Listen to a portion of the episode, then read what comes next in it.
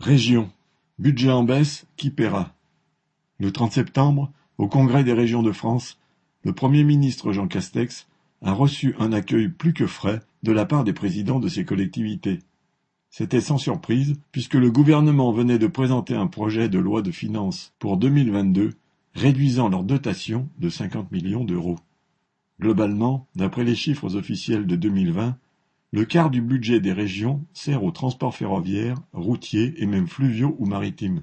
Entre 15 et 20% sont dévolus au lycée, un peu plus de 10% à l'emploi et à la formation, et le reste essentiellement au soutien et à l'accompagnement des entreprises, à l'innovation et à la recherche. Les présidents de région ont fait valoir dans un communiqué qu'ils avaient même investi plus que leur part pour cofinancer avec l'État des programmes de territoire d'industrie, entre guillemets, alors que celui-ci refuse toujours de compenser les pertes de recettes dans les transports. C'est l'éternel problème du financement de la décentralisation.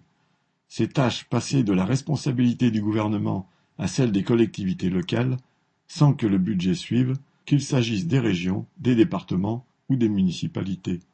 Quel que soit le résultat de ce petit bras de fer, économique et politique, entre l'état-major régional et le gouvernement, on peut être sûr que le dernier recours est quasiment toujours la ponction sur les usagers des transports, les suppressions d'emplois ou la réduction des investissements scolaires, bien plus que la baisse des subventions aux patrons, surtout quand ils sont gros.